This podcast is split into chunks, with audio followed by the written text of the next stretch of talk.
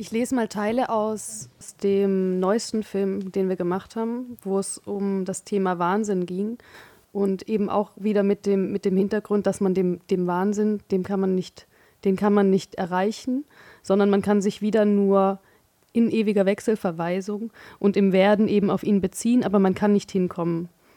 Also im Film gibt es jeweils eine Theorieebene und ein Angesprochensein, also eine andere Person auch noch, die scheinbar wahnsinnig wird, sich aber verknüpft mit dieser, mit dieser Person, die die Theorieebene ausmacht. Und ich lese jetzt mal Teile aus der Theorieebene. Die Distanz selbst bezieht die Glieder wechselseitig aufeinander. Das Inkompossible fungiert als Kommunikation, sodass es keinen höheren Standpunkt gibt, sondern vielmehr die Bewegung mitgemacht wird. Die Grenze des Begriffs zu überschreiten heißt, bedeutungslose Tonalitäten zu benutzen, die Formen zu desorganisieren, bis sie zu neuen Formen geworden sind, durch Differenz und Wiederholung, und diese wieder abzuwandeln, bis sie nichts mehr entsprechen.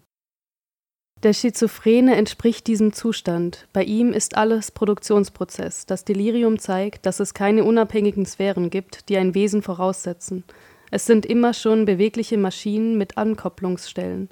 Es sind produktive Synthesen. Die Andersartigkeit selbst ist kein Gesetz, sondern gerade dem Gesetz entgehend oder die Ausdrucksvielfältigkeit an sich.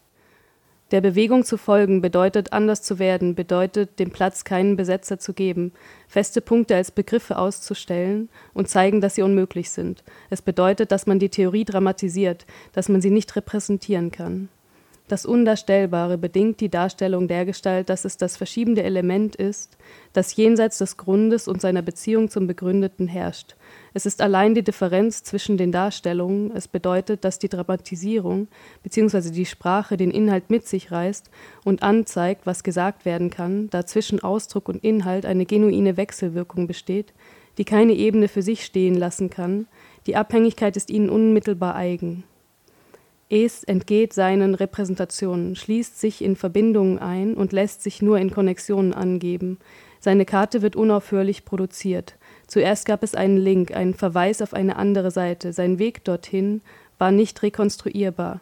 Es hatte viele Zugehörigkeiten, bis es zu einer Vermittlung mit dem unmittelbaren Anlass gab, ohne einen zugehörigen Zusammenhang zu kreieren. Man kann den Ort angeben, an dem die Gedanken keinen Halt haben, den Ort des Zugrundegehens, an dem die Voraussetzungen auf sich selbst treffen und sich in ein Universum aus Zeichen eintragen müssen. Dangalisch montieren formiert sich eine Sophographie der Begriffe, die hier nicht anfängt, sondern in ihrem Laufen den Fleck zwischen Wissen und Vorstellung verändert. Auf den Fleck lässt sich nur durch ein Zwischenstück beziehen, das nicht sprachlich ist. Wenn die Systematik austritt, so nur vorübergehend. Also den, den Text muss man auch immer so verstehen, dass man so rein hört, dass man nicht unbedingt verstehen will, sondern dass man sich dem Verstehen wollen hingibt. Also dass man es als Spaß empfindet, auch nur auf sein Verstehen selber geworfen zu werden und nicht unbedingt jetzt jedes Wort verstehen muss.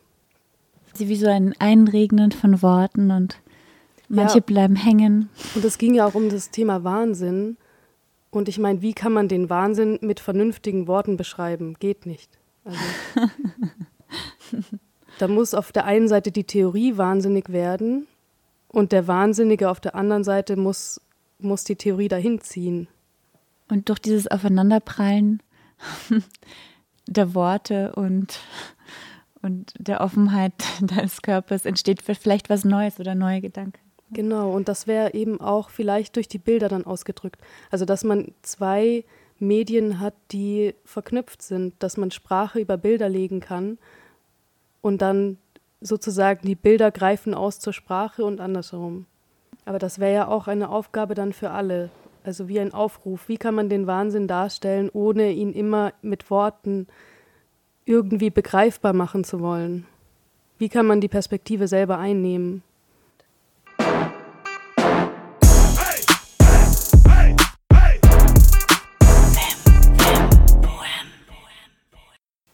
Dem poetischen Werk eben Alice im Wunderland, da kann man auch mit der sinnlosen Sprache zeigen, was die Sprache alles kann. Was kann die Sprache? So. Und nicht fragen irgendwie, ja, wie, wie kann ich über die Sprache Sprache machen, sondern ich muss in ihr selber eben anders werden. Und da kommt das Werden wieder rein. Ich muss in ihr selber den Unsinn aufzeigen, damit ich zeigen kann, woher der Sinn kommt. In einer Passage in Logik des Sinns spricht er ja auch über diese Szene von bei Alice in Wonderland, in dem sie Worte essen. Und sie bekommen eben ganz viele Worte aufgetischt. Das erinnert mich ein bisschen so möglicherweise an eure Kunst. Ihr gebt Worte zum Essen und möglicherweise machen sie einfach noch keinen Sinn, aber sie müssen erstmal so verdaut werden und danach ist vielleicht irgendwie ein neues Gefühl im Körper oder im Bauch, nachdem man so viele Worte gegessen hat. Es ist ja auch irgendwie wie so ein Wechselverhältnis zwischen Sprache und man könnte ja dann auch sagen, so, so Bewusstsein und Körper und man versucht ja immer das, was dann vielleicht passiert oder was ich gerade empfinde, versucht man ja dann immer sprachlich irgendwie einzuholen. Und ich glaube, bei uns ist halt ganz wichtig, dass, das, dass es im Endeffekt nicht geht, sozusagen. Also, dass, dass eigentlich der Moment, in dem ich mich dann gerade befinde, sozusagen, vielleicht mit der und der Emotion und mit dem und dem Zustand, dass ich, wenn ich da sozusagen in mich selber reingehe und, und, und mich sozusagen in diese Empfindung reinbegebe, dann ist, bin ich nur in der Lage, das zu empfinden, weil diese Momente oder diese Inhalte oder diese Emotionen eigentlich leer sind, sozusagen. Also es sind keine Begriffe. Deswegen kann man da dann eben auch nicht mehr sprachlich drüber reden, sozusagen, sondern um etwas empfinden zu können, muss das quasi eine Leerstelle sein. Und da würde für mich die Ewigkeit reinkommen im Sinne von, also alles, was empfindbar ist und was mich ausmacht, ist immer zeitlich sozusagen und, und grenzt sich sozusagen immer von anderem ab und eröffnet sich sozusagen dadurch als etwas Zeitliches sozusagen. Also eine Emotion, die ich habe, ist quasi ganz weit in mir drin sozusagen eine Art Punkt, der in mich reinfließt, der aber immer inhaltsleer bleiben muss sozusagen. Also der öffnet etwas, was dann ermöglicht, dass ich quasi dieses Gefühl wahrnehmen kann sozusagen. Und das aber immer in Abgrenzung zu allem anderen und in Abgrenzung zur Welt sozusagen halt. Und insofern wäre die Ewigkeit eben genau da drin, dass du dass du eigentlich auch Sachen, die quasi ein, also so ein Gefühl, was ich jetzt habe, empfindest du dann in Form dieser zeitlichen Eröffnung und kannst es nur so überhaupt erst erlebbar machen. Und da kommt dann dieses Werden rein, weil das ist nämlich der Widerspruch dazu, dass es etwas Eindeutiges ist sozusagen. Also es kann nichts Eindeutiges sein, weil es dann nicht diesen Moment der Erfahrbarkeit hervorbringen würde. Und dadurch kommt dann, glaube ich, auch in jedem Punkt dieses Werden rein, wenn man eben nur an diese Grenzen geht und sich dessen bewusst wird, dass diese Grenze eigentlich gar nicht fest ist und überhaupt nicht ein eindeutig, sondern sie sozusagen in sich selbst quasi sich eröffnet. Ja, was ich mir erinnern kann, hat ja auch Deleuze in Logik des Sinns geschrieben, dass er das Ereignis dadurch definiert, dass nie jemand stirbt, aber immer die Moment davor gestorben ist oder im nächsten Moment sterben wird, in diesem Feld der, der, der Ewigkeit des Äon. Und er hat mit, diesem, mit dieser Definition referiert auf Mallarmé. In diesem Moment, in dem man sich mit diesem Gefühl von Ewigkeit verbindet, denkt man nicht drüber nach, dass man sich damit verbindet, sondern man ist einfach in diesem Moment zu 100 Prozent gegenwärtig. Ich denke, es gibt verschiedene Formen diese, diese Präsenz zu erreichen. Und zum Beispiel, es gibt zwei Gedichte. Eines ist eben auch von Mallarmé über die, die Mitternacht. Ähm, in Igitur ist das geschrieben. Und dann gibt es eben auch noch von Nietzsche das ähm, Gedicht Die Mitternacht. Und in Igitur spricht eben Mallarmé genau von diesem Moment der Mitternacht bzw. der Ewigkeit, die ja für ihn nichts anderes ist als reine Präsenz. So. Präsenz ist ja schon ein schwieriger Begriff dann. Und bei Deleuze ist das Besondere, dass er dafür immer unterschiedliche Ausdrücke hat, dass er das Ereignis hat, dass er, also dass er diese Begriffe erfindet jeweils, dass er, wenn er sich auf zum Beispiel Zeit bezieht, dann hat er den Begriff des Ereignisses. Und das Ereignis ist immer, es tritt ein, während es nicht eintritt, während es schon geschehen ist, alle Zeiten gleichzeitig in sich versammelt, geben dann den Chronus, also dass überhaupt eine Zeit vergehen kann, bedeutet, dass die Zeit als Komplexion und was sie alles kann, muss schon irgendwo anders vorherrschen, um dann die Zeit vergehen zu lassen.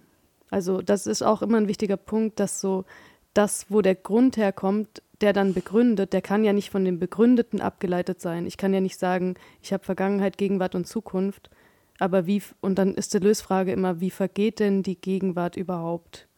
Wenn, nicht, wenn sie nicht zum Beispiel immer schon vergangen wäre, wenn es nicht eine Vergangenheitsebene gäbe, auf der sie immer schon vergangen ist und aber auch zukünftig zu sich selbst, muss sie sein irgendwie. Und dann macht er aus diesem, aus diesem Begründungskomplex, eben macht er einen Komplex eigentlich. Also er versucht das nicht immer die, auf diese, auf was Einfaches zu heben, sondern, also es ist, nein, was Einfaches, trotzdem was Einfaches, aber aber er macht eben das, das Begründungsmoment leitet er nicht vom, von dem ab, was es begründen soll. Und das ist cool und dafür hat er verschiedene Ausdrücke und deshalb kommt seine Prozesshaftigkeit mit rein. Deshalb hat er immer wieder, muss er das immer wieder anders einfassen.